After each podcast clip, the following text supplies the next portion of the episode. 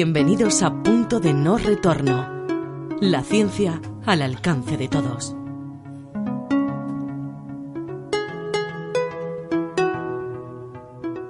Buenas y bienvenidos.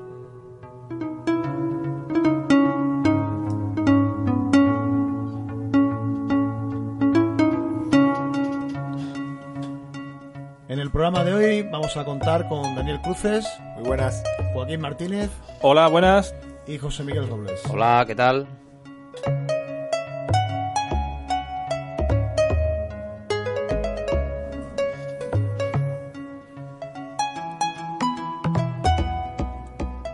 En el programa de hoy vamos a, valga la redundancia, vamos a hablar de las matemáticas en la vida cotidiana.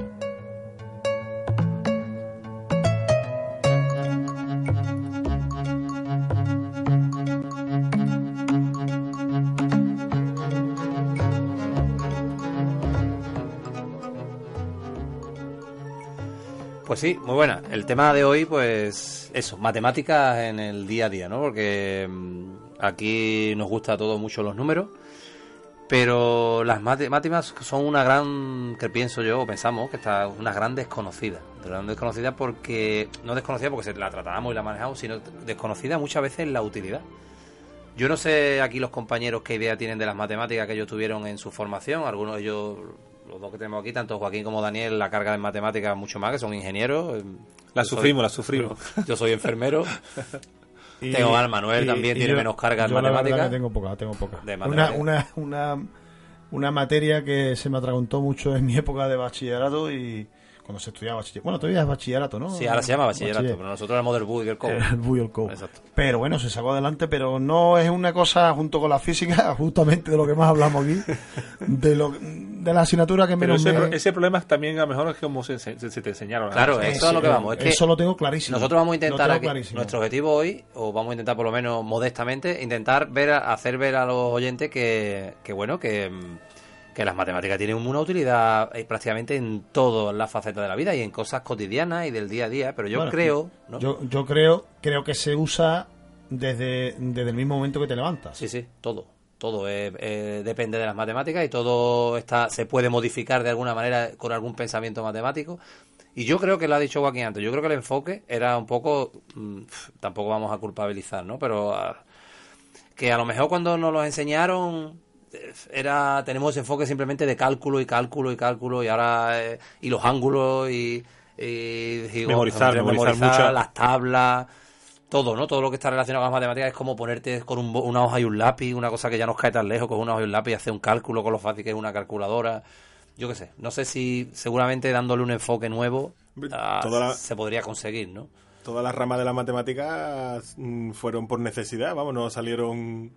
El álgebra, por ejemplo, fue por necesidad de contar, eh, eh, la geometría por, por la necesidad de, de medir. De medir las cosas. Alguien, yo tengo una casa 100 metros cuadrados, pues entra la geometría en matemática ahí. Sí, bueno, igual, y lo que dice antes Daniel, ¿no? Que, que cuando eh, cualquier rey persa de aquel tiempo o de, o de la antigüedad romana que dijera, bueno, vamos a contar ganado, la riqueza, la, es decir, que Claro. un momento donde apareció esa necesidad de contar, ¿no? Sí, sí, sí. Además, f- lo- los egipcios, cuando hicimos el programa de las pirámides, vimos la importancia de, del teorema de Pitágoras con el triángulo y cómo medían la- las tierras. Ya utilizaban el conocimiento, aunque no estuviera determinado el, teorema como tal, pero sí conocían el triángulo rectángulo y sus propiedades. Y con ese triángulo rectángulo eras con el que medían eh, las tierras cuando se inundaban y para poder pagar después le venían a medir El tributo, para pagar el tributo al rey, medían me- mediante esos triángulos, ¿no?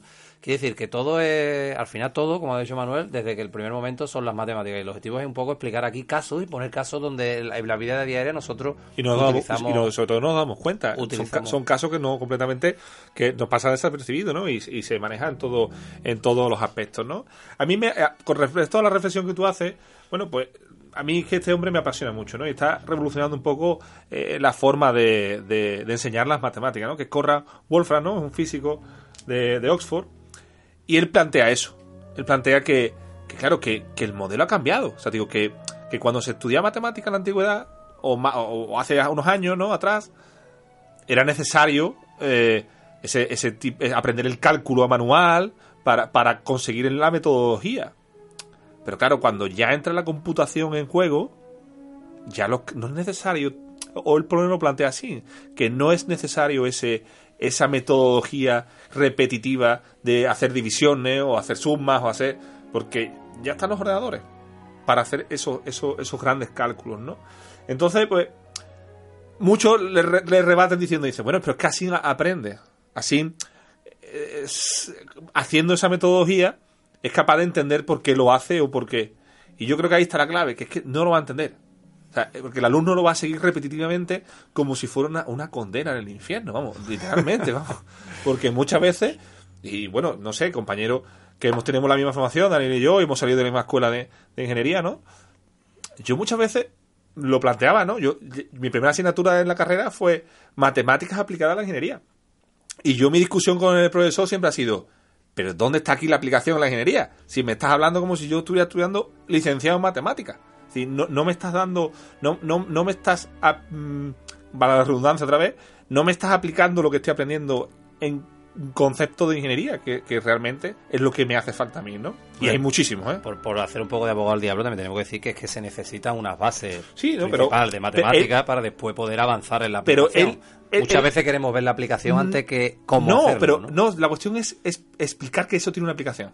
Ajá, yo me acuerdo cuando enfoque. estu- estudiaba las derivadas o estudiaba las integrales, por- yo cuando me explicaban era porque sí, Sí, sí. pero tiene su aplicación. No, yo he entendido para qué Una- las una- derivadas o para qué sirven hace poco tiempo una derivada. viendo a por un ejemplo, divulgador un, científico. un- un ingeniero mecánico que, que tiene una industria. También es una- complicado, ¿verdad? También es complicado decirle la aplicación a, a personas que están obligadas allí a, a- a estudiar eso y que no y que no muestran el más mínimo interés, vamos, porque todos lo hemos vivido que, que en la clase no es como ahora que, que nos gusta o que, que- que queremos hacerlo y demás. El- ayer el profesor intentaba explicar para qué es una derivada y al segundo todo el mundo estaba ya pensando en otra cosa y entonces también es un poco es que ya, ya pero- viene el enfoque de, de matemáticas desde atrás, pequeño, muy atrás, ¿no? muy pequeño. Pero por ejemplo, por ejemplo, mira, el, el- el hecho, la derivada, ¿no? La derivada para una persona que se dedica, tenga un taller, un taller de, de- de me- metálico y compre mm, mm, planchas de acero y hierro, pues con unas derivadas son capaces de optimizar las piezas y maximizar o minimizar los recortes en, en la, a la hora de hacer una pieza de una plancha de acero para que tenga el menor mínimo de desperdicio de una plancha de acero. Un ejemplo más Sí, facilísimo. para aprovechar más el material, claro. Eso, por ejemplo, Reducir mira, el- el- la, la- Zara, Zara, Zara lo tiene la Zara tiene una, diseña. una- un pa- patroniza todo en, en- a través de los, todos los patrones, lo hace a través de una máquina Para la y, tela, a- y la tela la optimiza aprovecha. todos los patrones hasta un 95%. Y eso gracias a la derivada. Sí, Y- y- y- to- y- todas las máquinas, todas las máquinas. Las integrales, tú dices, hostia, las integrales, que, que tiene una metodología y hay 28.000 distintas y casi es como aprenderte un, un reglamento. Es para hacer volúmenes, áreas. Entonces, es lo que plantea este señor, es que dice, bueno, ¿para qué? Explícame para qué sirve y ahora el cálculo que lo haga una máquina. Y que la persona o que el alumno sepa interpretar los cálculos y sepa codificar lo que quiere en un programa. Es decir, eh, que le enseñes el lenguaje de ese programa para meter esos cálculos y que le dé el cálculo. Es un enfoque intenta modificar desde la base. Desde la base, desde la base, desde la- uno de- de- Yo de- estoy seguro de que ya cada vez hay más divulgadores científicos y, y cada vez lo- en los Bueno, y- y colegios ve, profesores de se juega. Y, claro, divulgadores me refiero que, que hacen mucha hincapié en eso y los profesores cada vez están más formados en este tipo, cada vez hay más gente que se dedica a la divulgación y a la importancia. Ah, y Entonces, sobre bueno, todo se nota mucho el, el, el profesor que, que le gusta enseñar. Claro. Eso se nota muchísimo. Sí, sí, y eso es fundamental. yo como... como Aparte después la predisposición que haya en una clase, como decía Daniel, que claro que hay gente que se aburre más. Siempre habrá alguien interesado. Pero eso pero- es importante. Mira, pero yo tengo, eso depende mucho del profesor también. yo tengo una anécdota y, y- y has dado la clave. Yo tenía un profesor que me daba eh, automatización y me acuerdo que decíamos, tengo esta duda de matemáticas 2, de cálculo. Y decía, venid para acá. Y nos cogía un grupo y dice, os voy a explicar matemática para ingeniero. Y, y lo entendíamos completamente distinto porque le daba otro, otro enfoque, distinto, con claro. otra visión. Bueno, vamos a, a poner algún ejemplo, ¿no? Algún ejemplo de... Por ejemplo... mm, ¿Cuál podemos...? Aquí tenemos todos hemos traído... Hombre, ahora, que está- ahora estamos con, las con temas de elecciones y, y que ha sido muy reciente, eh, cuen- cuenta el, Bueno, el que... el por que- ejemplo, vamos a hablar del tema de, la, de las matemáticas en la democracia. Es decir, mm, ¿se puede votar de una manera justa? Todo el mundo hemos escuchado a lo mejor. Hay, eh, es que de- hay partidos que sacan más número de votos y en cambio sacan menos escaños. Bueno, Eh, pero eso depende del sistema que se use. Claro. Y hay un sistema justo, se podría buscar un sistema justo, a esto nos ayudaría las matemáticas. Os vamos a poner un ejemplo, por ejemplo, de cómo Es funciona. que la justicia... Bueno, la justicia es verdad difícil, pero eh, matemáticamente un punto de vista... Pero ¿habría más alguna siempre- manera? pero más justo. O, pa- o- o- o lo que va a plantear él, que es interesante, que va en si de alguna forma se puede manipular ese sistema para el Claro. provecho de un partido. Claro, puede. se manipula Sí, sí, sí. Escucha, escucha. Te voy a poner un ejemplo muy bueno, además muy reciente, ¿eh? muy reciente. Eh, vamos a poner un ejemplo como ocurre, por ejemplo, en Estados Unidos, ¿no? Bueno, en este tipo de... No que esté ocurriendo, me refiero. Bueno, en realidad ya hay un juicio que lo diremos al final que está pasando. Imaginaros vosotros que un...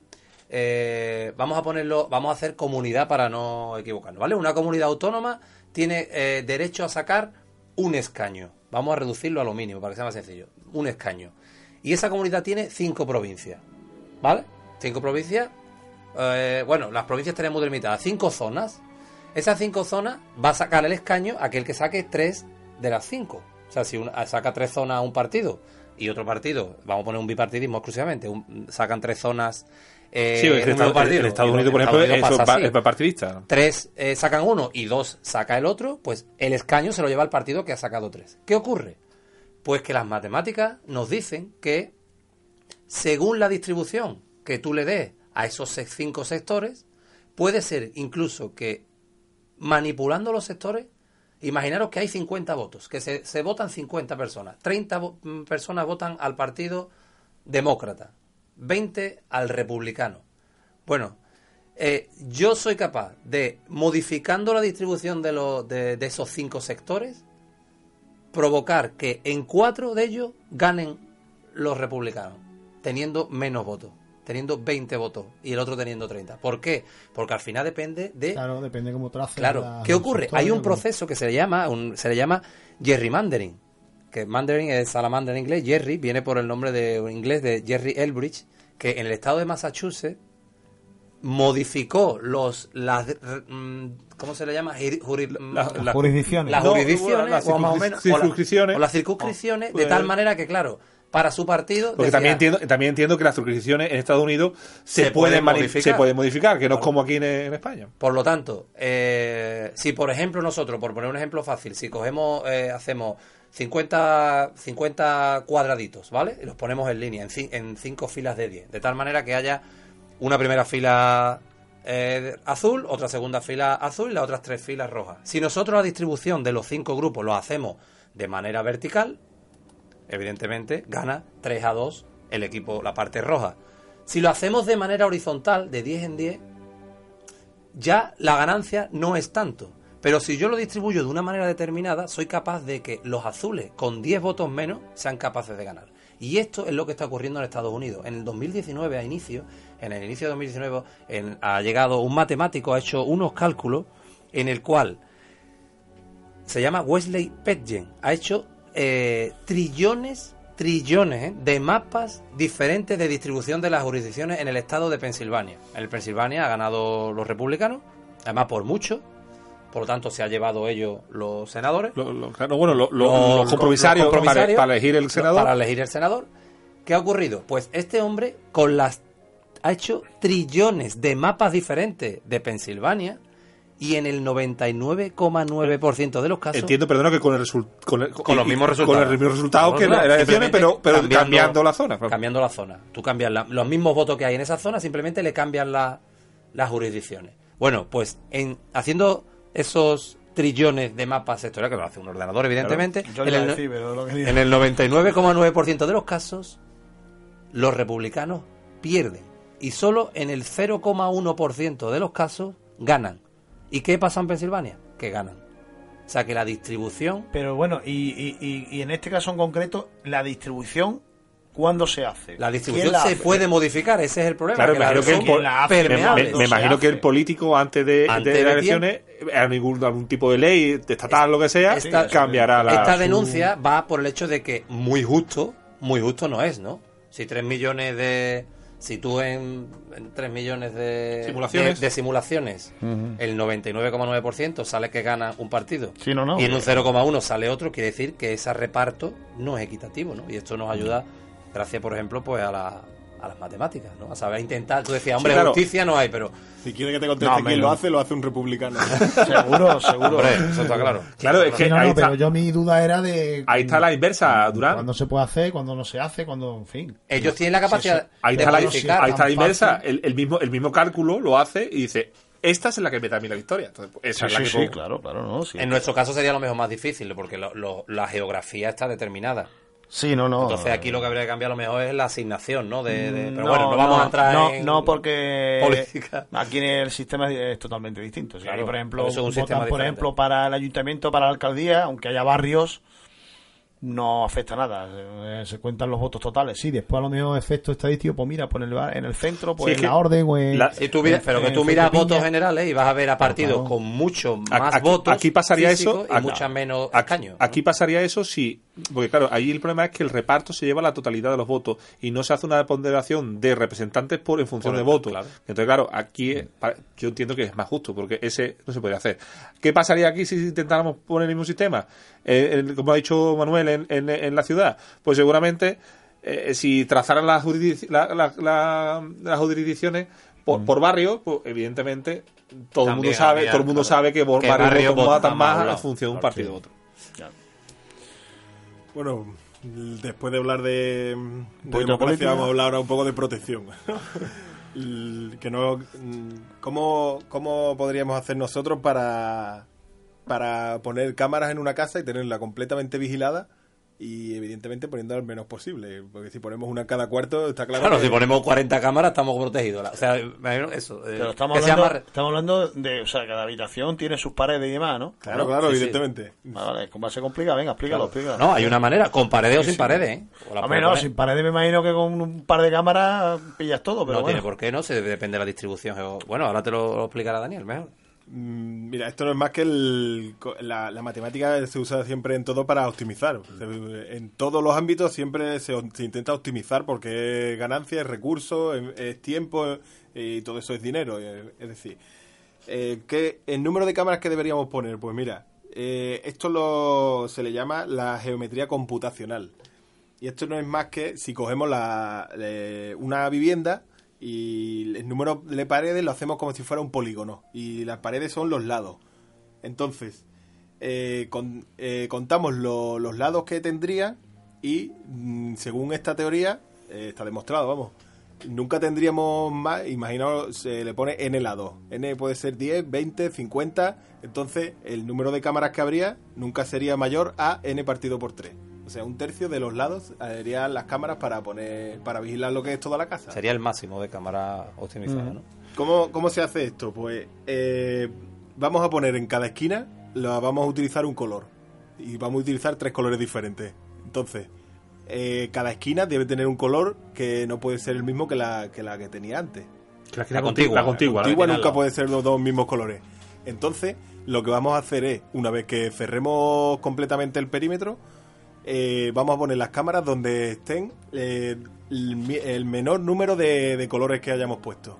Y en donde tengamos el menor número de colores, ahí ponemos las cámaras y está demostrado que barre todo la todo lo que es todo el área de la, de la casa. Es decir, con ese código de colores podemos hacerlo en casa. Manuel decía lo de, da igual que tenga, si tú por ejemplo quieres poner, si imagínate que tu salón tiene forma de L, Sí, no, pero yo me refería, claro. la- ¿dónde pones tú, tú imagínate, tú vas a intentar poner a lo mejor una cámara, si puedes ahorrarte dos. No, de hecho nosotros, por ejemplo, eh, mi madre tiene, le tenemos puesto ya es mayor y demás, y ve solo y demás, le tenemos puesto tres cámaras en casa. Pues está tres cámaras para una habitación o para la casa No, no, entera? no, para la casa Ah, entera. vale, vale. Pero no tiene monitorizada toda la casa. Claro, pero hay, hay zonas, bueno, aparte del cuarto baño, por ejemplo, no lo vamos a monitorizar, lógicamente, por intimidad. Pero después hay un par de habitaciones que no se usan, esas tampoco están monitorizadas. Pero después el Pero, resto claro, de pues la la elimina- la prácticamente... de- La eliminas del dibujo. Claro, claro, claro. Claro, Pero vamos, Solamente meten la- los que tú... Vamos, La zona que quiere, la zona que quiere que vigilar. nosotros no hemos hecho ningún programa de eso ni dibujitos. Sí, pero te aseguro, te aseguro que eso de la Por Evidentemente eso no lo tenía optimizado. Evidentemente, mm, Habrá ángulos muertos. Habrá ángulos muertos que no Sí, veas. Lógicamente, claro. Claro, pues, ah, Si pues- entra a robar a alguien que sepa matemáticas, es capaz Pero, de... pero que, de que tú no lo grabes. Ahí entra también que hay un enchufe cerca para enchufar. Ah, bueno, esos, esos son variables. Pero, variables. pero eso te voy a decir yo, digo, seguramente muchas de las empresas que se dedican a esto ni lo sepan. Claro. Pues que llamen a Dani. Que llamen a Dani que se Supongo, explique. supongo que La sí, mayoría ¿no? de las empresas matan mosca a cañonazo. Sí, claro. Sí. Hombre, cuanto más mejor. Bueno, de la empresa, si pone la empresa eso, no tú después vas a pagar.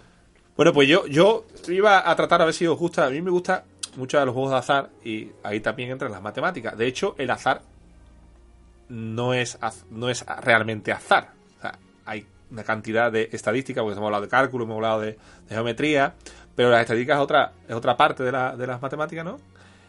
Y, y el juego de azar influye mucho mucho ese, ese valor, ¿no? A mí me gusta mucho el póker, ¿no? No es Y- cuestión de suerte, ¿no? No, Lógicamente. Bueno, Es sí es cu- cuestión de suerte. Bueno, en No, todo... la- bueno, la suerte también afecta, Bueno, a ver, imagino. e es cuestión de suerte de que entres en la probabilidad de que te toque. Claro, claro, claro. Suerte, suerte tienes que tener Pero pasa que toque jugar, pero que pero jugar contra Pero una probabilidad de un millón a una, Claro, claro. eh, No es lo mismo tienes que... que- tener un millón a una de Si eres suerte. de un millón a una y ganas, eres la suerte. Evidentemente, las casas de apuestas, ¿vale? Por ejemplo, si hablamos sobre todo, lo hablarás, me imagino, sobre el tema de casas de apuestas, apuestas sobre todo deportivas, ¿vale? No, no, ahí no he entrado yo, porque esa, Bueno. esa, esa sí tiene una... eh, Tiene un factor de suerte, una- ¿no? O de- entra mucho, mucho, muchos eh, aspectos distintos, ¿no? Pero yo te va a entrar en juegos mucho más acotados. Porque en ese tipo de. Tipo de juego- claro, el casino, vale, vale. el ruleta. Sí, eso, sí. al fin y al cabo, las variables físicas están mucho más acotadas. El- una baraja de cartas de póker son 52 cartas distintas. En cuatro palos, 13 por palo. Es decir, que es mucho más acotada. Eh, En el que tú dices, entra que Benzema haya entrenado bien, que no, que haya comido bien, que, llueva, deje que no de eso. que se deje el gol Que- portero. que se deje el gol portero. Es importante, es importante eh, para Claro, Benzema. no, hay mucha fraude de- en temas de juego de apuestas de, deportivas, ¿no? Ahí entran muchas variables. Pero al fin y al cabo, una mesa de póker es. es eh, o una mala mesa de blackjack es un, una. Eh, ¿Cómo se dice yo? Un ecosistema mucho más cerrado. Es decir, con mucho menos variables. Pues ahí influye la matemática. O sea, ahí no es tú sentarte. Si quieres, si quieres ganar dinero, evidentemente, quieres- ya. o quieres. Bueno, de hecho, ya eso me parece que lo comentamos alguna vez de los, famosos pelayos, ¿no? Claro, esa es una de las cosas que después quería hablar, ¿no? De, porque lo de los pelayos es todavía más, más, más chulo. Pero bueno, en el, en el póker, por ejemplo, pues influye mucho el cálculo de probabilidad. Un buen jugador, con su mano, tiene que ser, eh, ser capaz de calcular la fortaleza que tiene su, su mano. Es decir, qué probabilidad tiene de victoria, ¿no? Para saber cuánto puede apostar o no. O irse, No, o bueno, retirarse. solamente, primero, primero saber qué, qué fortaleza tiene, qué probabilidad tiene ganar sus manos. De hecho, Después me- influyen mucho las apuestas, porque aunque tú tengas una mano muy buena, Pero pero, hay- si hay mucho juego de dinero y la rentabilidad después, porque el, el cálculo de rentabilidad de, de- de lo que tú apuestes en recuperarlo, no es lo mismo la rentabilidad 2 a 1 que 3 a 1, es decir, que hayan ido muchos jugadores Sí, sí. o solamente han ido dos, también- haya muchos juegos. Ahí también influye mucho la psicología, ¿eh? El que tú sepas No, leer- porque, no, porque los que los que están jugando en internet, ¿dónde está la psicología? No hay. a lo mejor en la primera mano no, pero cuando No, juegas varias manos... No, porque si, eh, juegas, si juegas en método, no. Bueno, porque si sigue una, metodo- metodología. una Bueno, metodología, claro. Tampoco podemos entrar en la personalidad de cada uno, ¿no? De... Por eso juegan con gafas algunos, ¿no? Claro, Para y no con vean los exacto, sacos. para que lo Claro, claro, y de hecho, cuando se ven los, en los programas estos de póker, de- sobre todo estos de madrugada, algunos que está aburrido, algunos que hemos trabajado de noche, eh, cuando salen las manos, al principio ya te, te suele poner el tanto por ciento. Sí, de sale- Claro, sale pero que, pero lo que quiero decirte, Pero tú- ese cálculo el tío lo hace de cabeza. eso lo tienes que hacer de Claro, cabeza. claro, claro. A ti te lo da la, producción de la televisión. te dice 92% as as. Sí, sí. Y también te saben, porque también es importante, porque Claro, la producción saben- sabe la de los demás. sabe la de los demás. Pero tú sabes la tuya, solamente la tuya. Tienes que incluir la de los demás. Y es importante también saber la rentabilidad de adquirir después lo que tú estás apostando. Entonces, el siguiente cálculo es saber, aparte de la fortaleza de tu mano, saber si lo que si tú entraras a esa apuesta te es rentable o no te es rentable con la mano que tienes.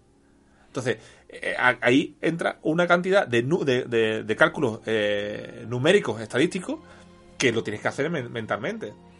Evidentemente no es tan cotidiano como lo que estamos hablando, pero bueno, al que se dedique a los juegos de azar, No, hombre, que todo es interesante. Y a lo que iba a los pelayos.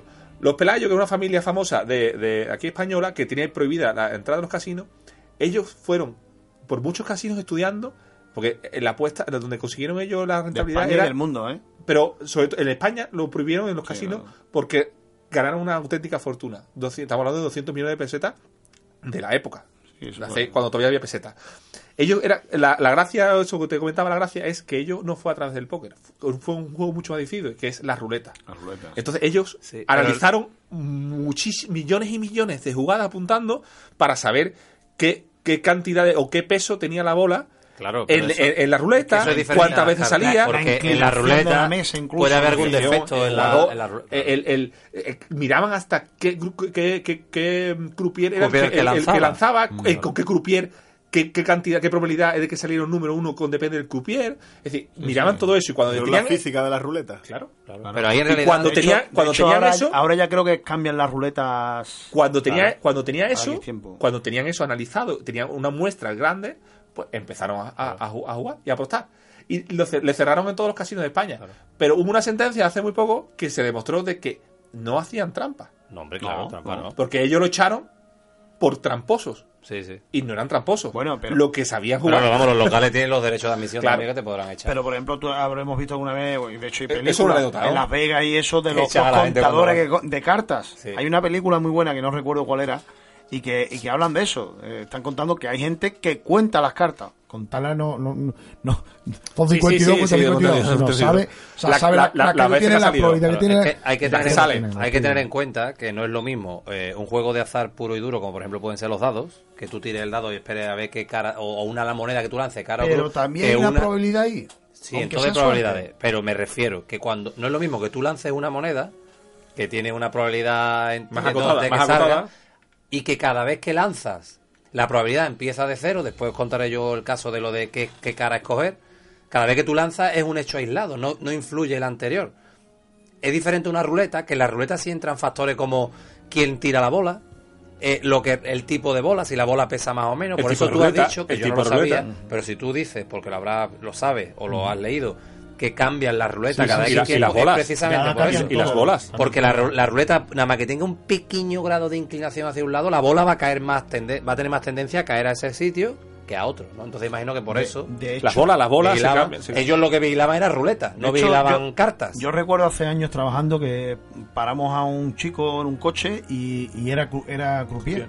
Y el chaval tra- este chaval trabajaba en Mónaco, en Monte Carlo y, y iba iba por casinos.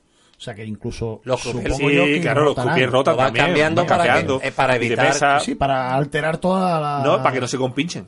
no, y para No, alterar Para no, para, y para que no se compinche con el jugador. También, bueno, Todo, todo es un poco. Eso es como la de las casas estas de las luces que pasa igual, también las cambian para que la gente no se acostumbre. Claro, claro. Bueno, después de, de este comentario un poquito subido de tono, vamos a hacer una pequeña pausa.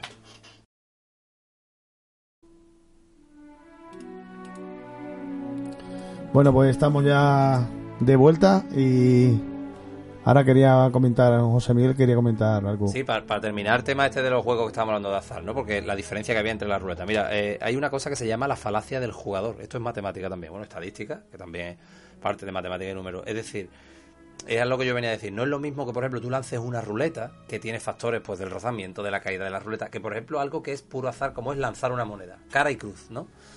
Todo el mundo sabemos que tenemos una probabilidad de una entre dos de que te salga cara o que te salga cruz, ¿no? Pero si yo lanzo una moneda, imagino que yo lanzo la moneda 100 veces y sale 100 veces cara. Voy a lanzarla a la 101. ¿A qué apostaríais ustedes? ¿A que sale cara o a que sale cruz? Hombre, si de 100 al 100% salió cara, esa moneda está trucada, tiene las dos caras. Por eso te eh, claro, claro, verdad, sí, cierto es. Pero por llevarlo a un extremo, ¿no? Es decir, No te- podemos Claro. cometer eh, eh, el error de Yo no cambiaría. de mm, diferenciar, no diferenciar los efectos independientes, como por ejemplo el lanzar una moneda. Tú cada vez que lanzas la moneda, no es, yo es que ya he sacado tres veces cara. A la cuarta tiene que ser cruz. No. Tú puedes lanzar 90 veces la cara, que cada cuando haga 91, o sea, cuando lanza la moneda, cuando haga 91, es como si la lanzara por primera vez. No son, no son hechos dependientes, como por ejemplo puede ser las probabilidades que la relación hay, relación entre que llueva y haya un atasco. Pues sí, cuanto más llueve, más probabilidades hay de que haya un atasco en, en mi barrio. Si llueve mucho, Pero- pues seguramente hay más probabilidades de que tenga. Pero tú puedes una lanzar una moneda 50 veces y cada vez que la lanza es una probabilidad nueva, no es acumulada a las anteriores. Vale, pero a un comentario que hizo antes Joaquín o a una, algo que comentó él, eh, eh, siempre ha- hablando de, de que haya ganancia o que haya una, una apuesta por medio, hay un método para, digamos, no perder.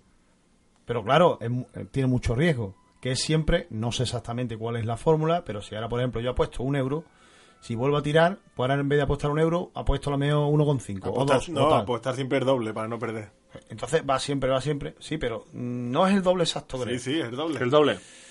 Mm, Pero, pero, eso, esa, esa falla. falla, claro, no, eh, falla, si no falla fallara, no. si no fallara ya de todo si el en mundo. 100 o sea, veces, no. si en 100 veces, mm, tú, tú ya es que no, no te arriesgas ya. No, y será para no perder dinero, a lo mejor no para Pero ganar. No, es que, y además, si tú estás hablando de apostar, por ejemplo, 2, 4, 8, 16, así al final lo que gana es 2. Claro, por eso te comentaba Cuando que- gana siempre gana 2 Por eso te comentaba que no era el doble. Sí, el doble de lo que tú has apostado antes. Claro. Ah, bueno, tú Eso dices. sí, de lo que hayas apostado antes, Apostando ¿no? siempre el doble. Claro. Que re- mm, recupera lo que has. Pero con Y eso. Recupera lo que has puesto- apostado al principio. eh, bueno, Claro. lo que has puesto al principio no. Bueno, lo que has puesto siempre, ¿no? Bueno, Al principio, bueno, al principio. ya, ya lo estudiaremos. de, hecho, de, hecho, de hecho, el problema es que cuando ya no tienes dinero para la siguiente, porque puede darse que dos eh, que- seguidas pierdas. Por eso te- Entonces, cuando llega un momento donde dice, ostras, Bueno. ya no tengo más dinero, por eso has te perdido todo. decía que eso tiene Vamos, su riesgo. Las apuestas ya las hemos dejado porque Vamos a está todo el mundo peleando para que no más- salgan las casas de apuestas y, aquí estamos- fomentando nosotros y nosotros- pero el- el- cuidado. El método ese es una El- que se para que lo sepáis y o para el que lo quiera saber el oyente, la única, estadísticamente, la manera que hay de ganar dinero en un casino, para que lo sepáis, es apostar todo el dinero que lleve a una sola jugada. Cuanto más veces, en cuanto muchas veces tú piensas, no, tengo 20 euros, pues voy a jugar 20 veces. Cuanto más dividas el dinero, menos probabilidad tienes Claro, de ganar. claro. Siempre gana la banca. Entonces, la probabilidad de ganar La dinero que banca sepáis, siempre gana. pues que sepáis que la manera es coger que tiene va 20 euros, decir, voy a este juego, De a la ruleta, toma los 20 es euros, fácil. pierde para casa. Muy fácil, mira. Gana, pues ganarás mucho más. Es muy fácil, mira, en el, po- en el póker, en, en el póker es, es- es simple. Una, una, de la- una de las estrategias más básicas es aguantar el máximo posible hasta que tengas una muy, muy, muy, muy, muy buena mano que Y sepa jugártelo todo. y jugártelo todo. Claro, pero en ese momento, si tú haces eso y los demás ves que te has jugado todo, dices, este lleva algo bueno, no va a nadie. Bueno, puede ser también, puede ser una... Cuando Puede es ser un mentira, farol, fue un farol. Claro, claro, claro. Por eso te decía que vamos mucho de psicología. Bueno, vamos a cambiar de tema porque Sí, si bueno, no... vamos a cambiar un poquito, tampoco Bueno, un un, cambio muy radical. Vamos a dejar las apuestas, pero vamos a seguir con el tema del dinero y probabilidad y demás. Ahora, por ejemplo, vamos a poner eh, en un concurso en la televisión, como se ve ahora mucho, ¿no? El concurso, la- las bases son muy sencillas. Hay, eh, vamos a poner que hay tres cajas, A, B y C, y en una de las cajas mete un millón de euros. Entonces, el concursante elige una de las cajas. Una vez que el concursante ha elegido una de las cajas, el presentador lo que hace es abrir la caja que no tiene nada. Una de la caja que no tiene nada. Y ahora te da la opción de o cambiar La, o no- mar- la maldita opción de Claro. cambiar o quedarte con cambiar el... o quedarte con la tuya. Entonces, eh, conclusiones que saca Y, la y- gente. y el público, cambia, cambia. Claro, Y otro, no, no cambia. Conclusiones que saca la gente. Nada, tienes un 33%, elige lo que elijas. O hagas lo que hagas, un 33% porque hay tres cajas.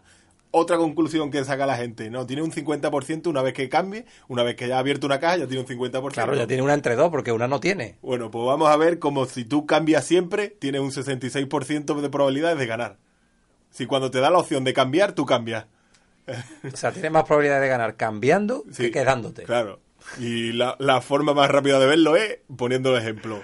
Vamos a poner que la, eh, está en la o antes de entrar, me imagino que, además, seguramente, eso, chocará, eso es lo que tocaba decir, chocará con el 100% de la gente que esté Claro, escuchando. es que, no, es que todo el mundo cuando te da la opción de cambiar dice, ¿y si cambio y en la que yo había elegido Claro, estaba claro. el no, millón de quiere, euros? quiere que Ahí cambie porque el mío es regalo Porque lo sabe, porque lo sabe, está, lo está sabe. la duda, está la duda. Entonces, eh, vamos a ver, pues vamos, vamos a poner que el millón de euros está en la C y tú eliges la A. Te da a cambiar.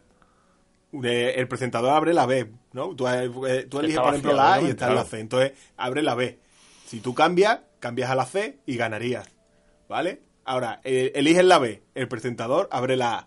Si tú cambias, te vas a la C y ganarías también. Dos veces que ganas. Si, el- si tú en principio hubieras elegido la C, al cambiar perderías. Entonces, ha- has ganado dos veces. Si has elegido prim- primero la A y la B, al cambiar, has ganado esas Dos dos, veces. veces. y una vez has perdido. Al contrario que, si tú no cambias nunca, tú eliges la A, pierde porque no cambia. Eliges la B, pierde porque no cambia. Y si eliges la C, entonces gana. Quiere decir que si gana, eh, tienes dos opciones cambiando y, Una. y si no cambia, pues tienes solo una opción. Vale. Bueno, hombre, tiene sentido, ¿no? O sea, quiere decir que si nos toca a nosotros, Cambia siempre. Y Hay que si- cambiar. Y si cambia y Lo malo, estaba en la A, pues un lo, lo- lo malo es el 33%. La putada es que siempre te quede el 33% de, Bueno, de perder. que no es el claro. 33, claro. En el momento que abre una caja, ya eh, el porcentaje cambia. Claro. Pero el juego, Sí, el juego sí. va desde el principio. No, porque. Sí, sí, pero no. ya ha cambiado. No, no. Es el no, 33. porque desde el principio. La, acaba de explicar. ¿No has escuchado lo que te he dicho? Sí, No lo no, has no. escuchado, no lo has escuchado. En- en- el 33 era al principio. En el momento que se abre No, una no, caja. Si tú decides cambiar, siempre tienes un 66% de probabilidades de ganar. Claro. Pero ya lo que tienes que hacer es escucharlo después del programa. No, no, no, no, no, sí, yo No, no, lo he entendido. Lo ¿Esto se hace con hoja y papel o no cuadra? No, no, no. pasa, lo ¿eh? mm, Bueno, Sí, sí, sí, es verdad. Tiene que hacerlo con un. Bueno, vamos a, vamos, vamos a cambiar de tema. pues. Estamos dejando todos los temas a media, ¿eh? No, Estamos- pero es que queremos, es que abarca, es que ya lo, ya lo comenté yo al principio, es que desde que te levantas ya está, Ya está- el cerebro ya está haciendo operaciones matemáticas. Así así es. Eso es así. Y Entonces- pero después no nos gusta a casi nadie, ¿has visto? No nos gusta. Bueno, pero eso es inevitable, es inevitable, es que hagamos esa- esas operaciones. El cerebro lo hace por nosotros. Vale. Eh, ahora querías tú comentar... Una cosa un poco más cotidiana, que nos pasa creo que a todo el mundo, no sé a vosotros. Cuando tú tienes que escoger una cola, por ponerte... Por la compra, en la compra, eso, porque- ¿No te da la sensación Siempre eliges la ¿De que, qué va? la que va más lenta. de que va la... o sea, Pero eso pasa en los atascos también. Claro, en los atascos igual. Tú, ahí también las percepciones psicológicas, la- las percepciones psicológicas también, la- también, ¿eh? Porque es verdad que en los atascos tú te fijas solo cuando estás parado. Cuando tú estás en movimiento no te fías en lo que está parado, pero cuando tú estás parado sí te fías en lo que se mueve. Te da la sensación de que los que se mueven... Pero entonces, ¿qué haríamos nosotros? ¿Cómo es la mejor manera, ¿vale? Para gestionar una cola. A ver si en este cola. caso Estamos de acuerdo. no. Es como dice... Bueno, es que aquí no hay tanto azar. Esto es más... Hay que, hay que cambiar siempre. Daniel, que hay que, cam- cambiar la caja. No, pero aquí no, aquí no influye lo mismo. Fíjate lo que, lo que aquí, eh, ¿qué pasa? Es un algo, una cosa parecida a, es una cosa que se llama la teoría de colas. ¿eh? Que se usa, no es cola de los, que sí se utiliza en los supermercados y todo, pero se utiliza en los ordenadores, en ingeniería, en los aeropuertos, que todos lo hemos sufrido, esas colas interminables. Tendría que estar dependiente preguntando si quieres cambiar de cola. Bueno, pues esto eh, se utiliza un, un proceso matemático se llaman las cadenas de Markov. Las cadenas de Markov pues no, es un proceso estoca- estocástico. Esto quiere decir que es aleatorio a medida que va pasando el tiempo. Es decir, siempre es aleatorio. Cuando nosotros estamos en una cola, capaz de decir, ¿cambiamos o no cambiamos? Pues, ¿qué ocurre? Eh, si la opción, tú tienes que tener en cuenta las variables que influyen en que la cola vaya más rápido o no. Vamos a poner el ejemplo. Imagino que nosotros encontramos, llegamos con el carro y nos encontramos una, dos colas. Hay dos cajeros para pagar, dos cajeros y hay dos colas. Hay una cola que tiene muy pocos carros, pero muy lleno de cosas, y después está la típica cola que tiene un montón de gente, pero con muy poquitas cosas. Aquí nosotros, ¿dónde nos pondríamos? A ver, ¿dónde os pondríais vosotros? ¿En la que tiene poco, pero con los carros hasta arriba? ¿O en la que tiene mucho, pero muy poquita gente? Pues depende de la velocidad del cajero o la cajera. Claro, ese, ahí está el problema. ¿Dónde te pones tú? Lo- Claro. Pues fijaros, según las matemáticas, nos dicen que tenemos que ponerlo en el carro, en el sitio donde haya menos gente para pagar. ¿Por qué? Porque donde más problemas hay, hay que analizar las ¿A la hora de variables, es a la hora de pagar. Que si llevo el cambio, que si no llevo el cambio, que si va la tarjeta. Por lo tanto, donde más veces, donde más gente haya para pagar, Que eso hoy en día también, mm, a lo mejor... vas a ver hoy en día cómo se soluciona. Estudiando con esa teoría de cola. Por lo tanto, hemos dicho que No, tenemos me que refiero a la hora de pagar, que hoy en día la gente, casi todo el mundo usa más tarjetas. Sí, pero bueno, no solo pagar. Eh, bueno, sí, ahora se te puede bloquear, que si no se te bloquea, Mm. eh, son muchas variables. O sea, que si tiene el parking, que si no tiene no parking, que si regalo, el ticket, que si no reviso el ticket. Quiere decir, donde haya más gente a pagar, independientemente que lleven, si por ejemplo hay un en una cola dos carros con mucha comida y en otra cuatro personas, cuatro personas con poca comida, la matemática dice que te pongan el que hay dos carros, aunque tengan más comida, porque solo hay dos, dos procesos de pago. En el otro, haber cuatro procesos de pago que tienen más variables que influyen, la tarjeta, el dinero, la vuelta, el ticket, pues lo que ocurre es que tienen más probabilidades de que esperes más. Claro, pues influyen más variables que no se pueden controlar, que son las Son personas. incontrolables. Pero, Entonces, pero ustedes dónde pondréis? Yo me pongo normalmente, yo casualmente suelo caer en el que tiene menos, o sea, en el que tiene menos, menos cosas la gente. Yo es que me voy a ese seguro. Yo es que miro los carros, digo, este tiene pocas cosas. Tú te Pero- pones entre medio y ves cómo va avanzando y, y te bueno, yo pongo, cuando voy con, con, con, Lo mejor la fila con mi mujer, pongo a mi mujer en un lado y otro yo en otro, y, y la gente nos mata cuando nos cambiamos. Pero bueno, eso es. Entonces, eh, ¿qué ocurre? Que la única manera que hay para reducir el hecho de los pagos es haciendo una fila única.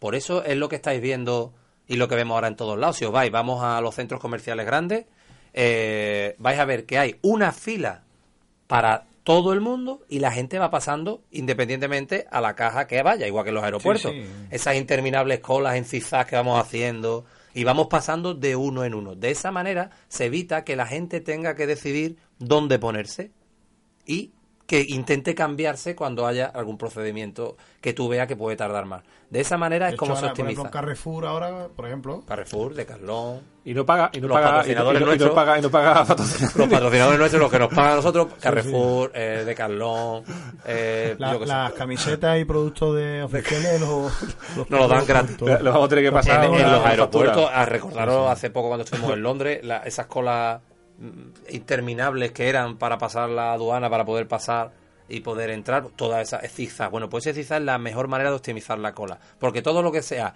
tener que decidir a la hora de cambiar, nos equivocamos normalmente, pensamos en equivocarnos. Y si tenemos que decidir, porque tengamos cola donde escoger, recordar siempre que hay que escoger la cola donde menos gente haya a pagar. Es decir, aunque los carros sean más grandes. Hombre, si hay cuatro carros grandes y cinco en la cola pequeña, no me refiero O sea, cuando hay dudas. la gente lo que puede tener claro es que eh, si estás en un concurso y coges una caja, cámbiate. Cámbiate. Pero si estás en una cola, No te cambies, quédate en la que menos Vale, gente Eso, haya. tenerlo muy, muy- En la que menos gente haya. tenerlo muy presente. Bueno, pues yo quiero hablaros de un, de, un, de un problema de que si somos capaces de resolverlo entre los que estamos aquí, nos pagan un millón de dólares. Vale. ¿Otro tema? No nos ponemos de acuerdo en la estadística. Creía que iba a decir otro millón de dólares. Es uno de los problemas del milenio, evidentemente.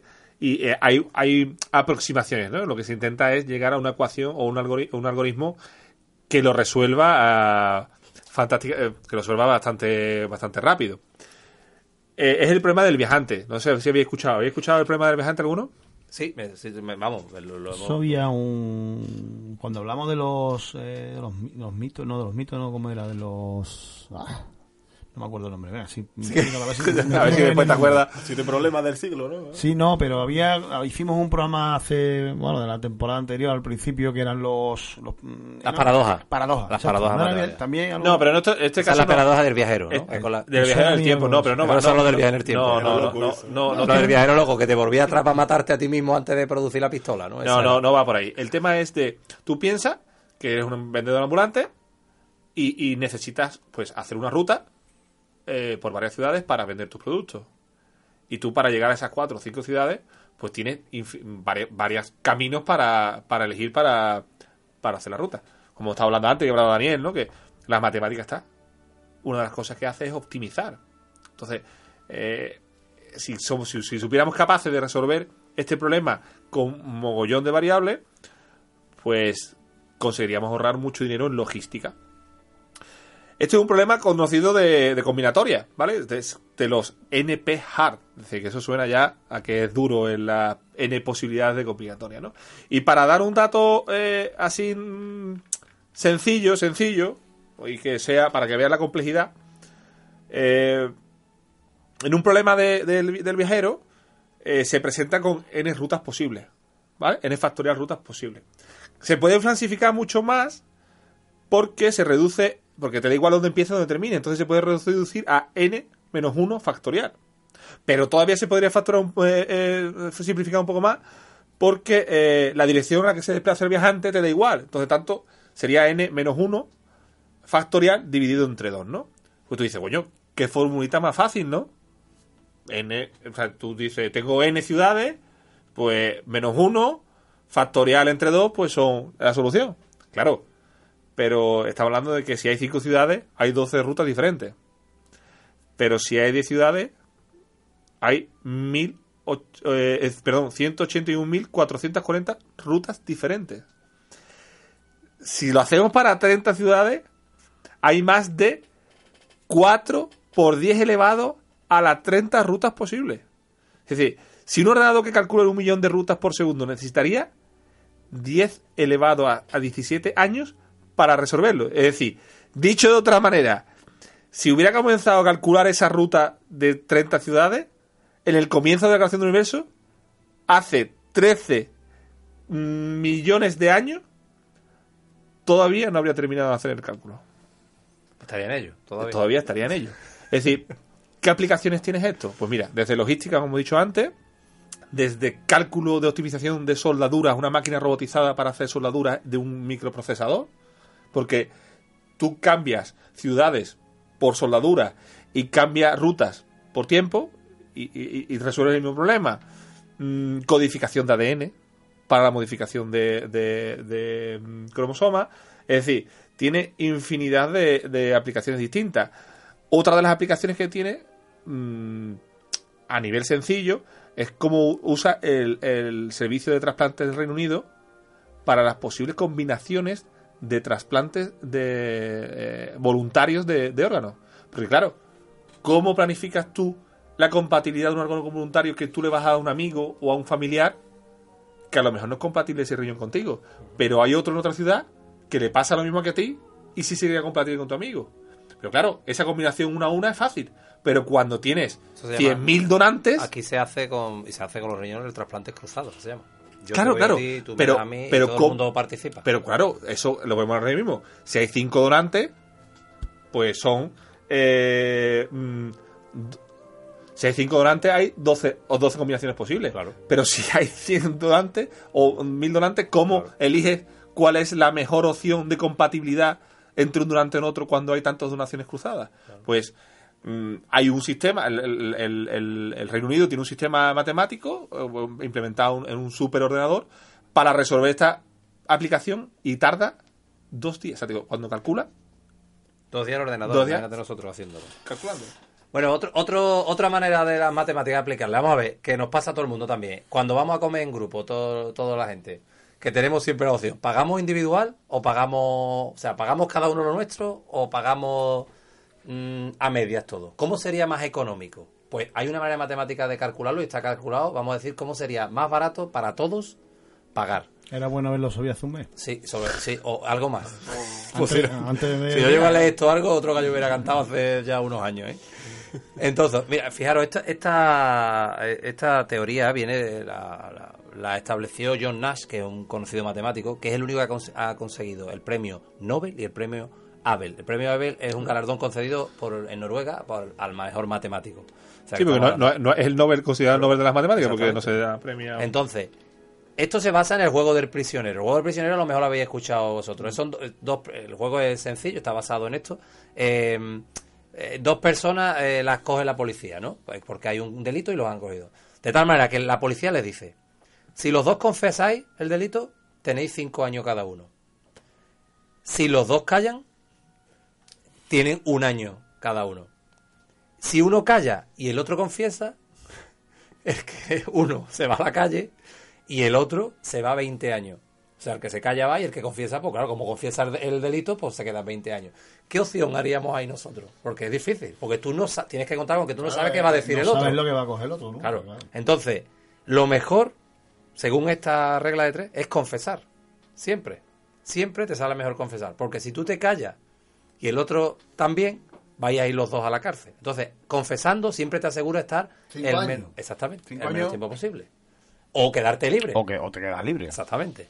Entonces, esto se hace. ¿Cómo lo hacemos nosotros? Pues la mejor manera se hizo. Se hicieron las pruebas matemáticamente cogiendo muchos grupos de, de- de personas que comían y de tal manera que a, a- a unos le dijeron, esto no es tan sencillo como matemáticamente decirle, venga, ustedes vais a iros a comer, el mismo grupo de personas, lo que queráis, os vais a comer y vais a pagar de manera individual.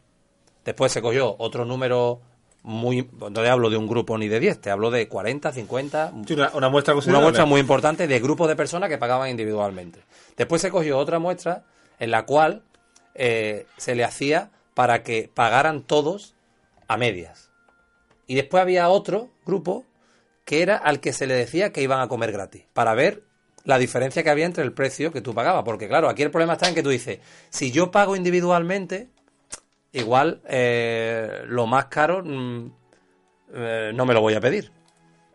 Pero si pagamos a media, pues yo me voy a pedir algo que posiblemente no me lo pediría si yo pagara, porque repartido entre si somos 10, pues si lo mío vale 50 euros, si lo pagamos, 50 euros no lo voy a pagar yo, pero si lo pagamos entre todos, pues mm, pago menos. Entonces, ¿dónde está la clave para pagar lo más barato? Pues fijaros, es muy sencillo. Cuando se hicieron las medias de lo que habían pagado los que pagaban individualmente, indi- por persona, los, aquellos que pagaban lo que se comían, la media de costo era de 37 euros cada uno. Dólares, perdón. Por la- se hizo en Estados Unidos, 37 dólares. Aquellos que pagaban a media, bueno, aquellos que, iban gratis, que comían gratis, la media de lo que costaba era de 80 dólares cada uno. Claro, siendo gratis, te come todo lo que se te apetece. Pero ahora bien, que estaba la clave. ¿Cuánto pagaba si pagamos a media? Bueno, pues cuando se- la gente pagaba a media, lo que pagaba individualmente por persona rondaba los 53 dólares. Con esto quiere decir que Sí, que la gente se pedía, había gente que se pedía. Claro, porque tú a lo mejor no te lo pides, tú no te lo pides y esto puede sonarnos a todo porque esto pasa en muchos sitios. O sea, Eh, eso es que hay con amigos que piensan que van a comer todo más o menos igual. Claro, ¿no? claro. Pero bueno, te puedes cuadrar con gente que va con, con amigos que comen comen cosas dependiendo de, de No siempre estemos. todo el mundo come igual. Claro, bueno, y no es amigo. tiesos Me refiero, puedes ir en un grupo de, de no que tienen que ser amigos, que hay Claro, confianza. ¿no? Bueno, hemos dicho que pagando individualmente Familia, la media tu de cuñado, va tu pago, la media de pago salía 37 euros. En cambio, si pagamos a escote, como se suele decir, a media, salía 52 euros. Que cin- 15 euros más pagamos. Así que la mejor y manera, eso, señores, alguno le salía mejor. aunque sale a- aunque suene a ti eso auténtico, lo más barato es que cada uno pague lo, suyo. lo suyo. Pague lo suyo. Eso hacemos nosotros, vamos todos los días a comer, los- a, a desayunar a los compañeros y cada uno, o a tomar café y cada uno paga lo suyo. Pues que sepas que Porque es lo mejor. Claro. Que es lo que estoy comentando. Pues es ya- lo mejor. sí, porque al principio puede chocarte, pero No, si no. es una, una rutina, Que si tú tomas un cafelito, una manzanilla, con una tostadita, con un poquito de aceite y ahora el otro se come El jamón, entera eh, con, con el jamón. jamón. Claro. Sí, un sí, día, dos, tres, yo me imagino, claro, yo me uní a un grupo, este grupo que me unió último y, y dice, no, no. aquí y tú no- eres el del jamón y otro de la no, tira, no, no, no, no, yo soy intermedio. Pero llevan toda la vida haciéndolo y desde el primer momento me dijeron, no, no, cuando somos grupos, siempre que seamos más de dos, cada uno paga lo suyo. Y es lo, es lo mejor. Entre eso y, y ahora que si te comes para un concurso, ya sacas dinero. Ya, bueno, sí. Que tiene que, acuérdate que en el concurso hay que cambiar y en la caja no. No. Vale. Y a pagar cada uno lo suyo. Cada uno lo suyo. Por lo menos unas ideas claras vamos sacando. A partir del viernes que nosotros nos reunimos. Ah, no ah, es- ah. Y lo más importante, según vos coge la policía, ustedes largar. Sí, confesar siempre. Confesar siempre. O sea, hay que sacar todos esos temas, hay que sacarlos Es claro. Y lo de si puede te escapa, ¿no? Eso- Bueno, eso ya. Otra cosa que, que siempre se ha comentado entre amigos y, y- y se ha intentado hacer. Y es lo típico de cuántas veces se puede doblar una hoja de papel. Sí, sí, Siempre- esto es, esto es el- Además, es algo que te choca. Pero eso tiene su límite. Claro, está demostrado que lo máximo que puede doblarlo son siete veces. Y claro, todo el mundo dice, Ahora "No, todo yo lo voy a doblar ocho veces. Y es que no es posible. No es posible. Hay un ejemplo en California de Britney que hizo, lo dobló 12 veces un rollo de papel que era ultra fino. Y, y, eh, el rollo era de más de un kilómetro. O sea, que a- an- anduvo un kilómetro para allá y ahora 500 No, metros para acá para doblar. Y ahora O sea que, entonces. Eso para doblarlo eh, 12 veces. Entonces se puede doblar. se puede doblar. No una hoja de papel, como todo el mundo. Eh, Es un papel. Sí, el sí, papel una de. especial, especial, que me imagino que No, no, el, el del baño, fini, el más fino que tú conozcas del baño. No, bueno, el de los Ultra rollos, fino. el de los rollos de los tickets, de los tickets, por ejemplo. O ese, por ejemplo. De un kilómetro y medio, ¿no? Vale. Y, Bueno, hay, y hay otro que, dobla- que lo doblaron 15 veces y era un papel de 5 kilómetros. Claro, Claro, es que yo ¿Cuántas siempre veces, he perdón? ¿Cuántas veces? 15 veces. 15 veces. pens- Es que yo siempre he pensado eso. Digo, bueno, y si el papel es muy grande. Pero aún así, tiene que costar ya los últimos. Sobre todo el paseíto. Que costar- El paseíto. va en moto. va con la 5 moto. kilómetros para allá, ahora 2 kilómetros y medio para acá. ahora, claro. Seguro que el que ideó eso tenía uno que le traía el papel. Y ahora la pregunta de alguien así un poco a lo bestia, ¿no? Dice, yo quiero doblarlo 54 veces el papel. ¿Cuál es la distancia que habría? Pues habrá, si- habrá que ir a Marte o. Llegaría de la Tierra al Sol para doblarlo 54 veces. O sea, que entonces tenemos claro que, aparte de todo lo que ya hemos nombrado antes, que el papel se puede doblar más. Todo depende del tamaño del papel. Exactamente. Claro. Se puede llegar a doblar y de, y de grosor. Claro. Es que, claro, son. Y lo de chuparse el codo, eso también habrá gente que sí lo haga, ¿no? Porque eso también dice que no te puede chupar el codo. Sí, es verdad. Es otro de los la. Me imagino que la algún mate- ahí la- contorsionista... ahí Del ángulo, del ángulo de- matemática. el ángulo, Pero no, no, pero el ángulo... de la ley. Bueno, Bueno. que hay algún contor- contorsionista que lo hace. Claro. Entonces, porque un folio, Daniel, el, el folio, ¿cuánto mide? Mide, ¿qué mide? Mide un milímetro, ¿no? Me Milímetro parece. de grosor, claro. Un milímetro. Claro, si lo doblamos, lo doblamos, do- tú lo doblas, es multiplicar dos, por dos. sí, y hay que multiplicar 54 54 veces. veces que serían 200 Ciento- millones de kilómetros. 200 millones de kilómetros, claro. Bueno, ya vamos quedando sin tiempo.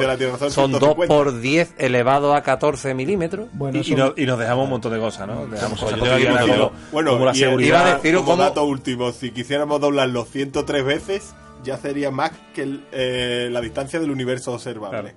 Y se me ha olvidado, tengo un montón de cosas, incluso cómo escapar de un ataque zombie. Ah, que- pues eso a mi hija le hubiera gustado mucho. Pues eso es, es muy rápido. ¿Le Pero- puedes decirle, aparte de lo de la cola, para resumírtelo muy rápido? Simplemente es decirte que si contamos en una ecuación el zombie que estén la- los muertos, las personas que hayan muerto, la- los zombies y las personas sanas, si en la ecuación no existe una natalidad, o sea, si no metemos eh, que los que están vivos tengan hijos, se- nos extinguimos. Claro. Todos nos hacemos zombies. Eso, viendo la serie se ve cada vez menos gente. Ah, bueno.